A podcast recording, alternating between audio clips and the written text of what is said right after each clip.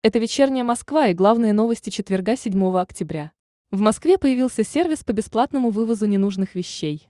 Грузчики заберут бытовую технику, например, старый холодильник, плиту, мебель и даже автомобиль со двора.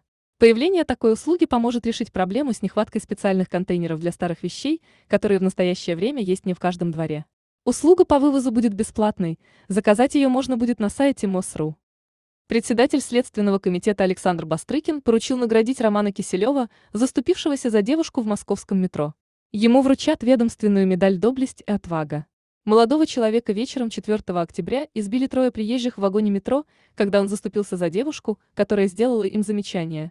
Все трое нападавших арестованы, возбуждено уголовное дело о покушении на убийство. Киселев находится в больнице. Президенту России Владимиру Путину исполнилось 69 лет. Несмотря на день рождения, у главы государства рабочий день. Как сообщил пресс-секретарь главы государства Дмитрий Песков, вероятнее всего президент отметит праздник вечером со своими близкими и родными.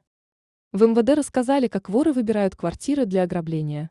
В первую очередь они смотрят на то, как выглядит жилье снаружи, какие установлены окна и двери, какие висят шторы.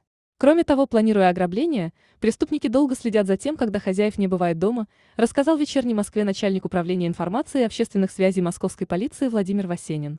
О том, какие вещи чаще всего крадут из квартир и как защитить свое жилье от ограбления, читайте на сайте vm.ru.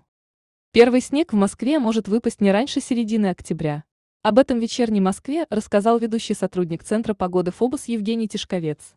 По его словам, однозначно назвать даты прихода первого снега невозможно. Утром в четверг в Москве были зафиксированы первые заморозки, столбики термометров впервые за эту осень опустились ниже нуля.